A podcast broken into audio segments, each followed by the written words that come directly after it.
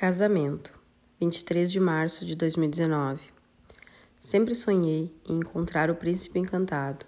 Sempre idealizei o casamento perfeito, com um homem querido, educado, compreensivo, amoroso, dedicado, um gentleman. E enfim, meu sonho de criança tornou-se uma feliz realidade, contrariando todos os presságios e tudo o que eu conhecia sobre casamento na vida real até então. Eu não fazia ideia de que casar realmente seria como num conto de fadas e com um príncipe que na verdade nunca foi sapo. Cada dia é uma nova oportunidade para ser feliz, para sorrir, para comemorar a vida e as bênçãos divinas. O que fiz para merecer tanta coisa boa é o que às vezes insisto em me perguntar, mas logo deixo para lá e vou curtir a felicidade. Tem pessoas que parecem não gostar quando exaltam minha felicidade por aí. Mas acho muito pior quem apenas compartilha tristeza. Porque ao invés de ter a vida que querem ter, contentam-se em reclamar dia após dia e colocar a culpa em alguém que não nelas mesmas pela vida que têm.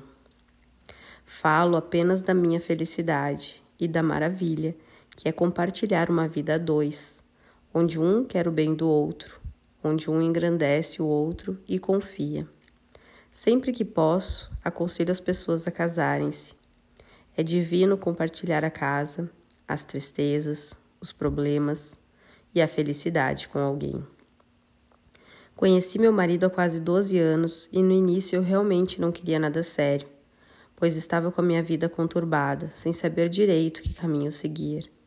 Mas foi quando nos conhecemos que o caminho começou a ficar claro para mim e acredito ter feito a melhor escolha possível. Tudo foi acontecendo como que num passe de mágica. Eu não precisava pensar muito, pois tudo se encaminhava. Podia ser eu mesma, com todos os meus defeitos, com toda a minha carga pessoal, e ele estava ali, com aquele sorriso largo no rosto, sempre disposto a me ajudar. E então o tempo foi passando, logo conheci a família dele, ele foi conhecendo a minha, e então tudo começou a ficar cada vez mais sério. Até que decidimos construir a nossa casa e nos mudarmos. Tudo resolvido em três dias, e aí contamos para todos a decisão que havíamos tomado. Estávamos juntos desde de setembro de 2007 e nossa casa ficou pronta em março de 2012, completando nesse final de semana sete anos de nova morada. E foram tantas coisas boas que vivemos, tanto amor e gratidão compartilhados, tanta aprendizagem sobre si e sobre o outro, que decidi ser este o momento certo para escrever sobre tudo isso. Crescemos tanto nesses sete anos como casal e como pessoas.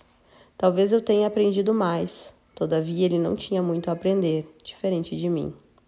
Fato é que eu estava pronta para casar desde quando decidimos morar juntos e ele ainda não se sentia preparado. Queria ver alguns projetos realizados antes, alguma lista de desejos que eu nunca entendi bem, mas aceitei. Até que ele desistiu de esperar e resolveu pedir minha mão em casamento. E eu, como já sonhava há tanto tempo, aceitei e já comecei a realizar os preparativos, pois já tinha tudo planejado havia muito tempo. Como era de se esperar, a realidade foi muito melhor que o sonho. O nosso casamento foi em uma tarde de domingo espetacular, com a luz do sol e a natureza perfeita ao redor, com alguns convidados e a nossa família nos prestigiar. Para mim foi o casamento mais lindo do mundo. Meu pai me entregando ao meu marido como nos velhos tempos. Sou bastante moderna em vários sentidos, mas tem alguns itens tradicionais que eu não abro mão, como o véu e o vestido branco de noiva. A bênção de meu pai, entregando-me ao meu marido, e a bênção de Deus, me presenteando com a realização deste sonho de menina. Hoje escrevo sozinho em casa, porque meu marido foi para a capital tentar a sorte.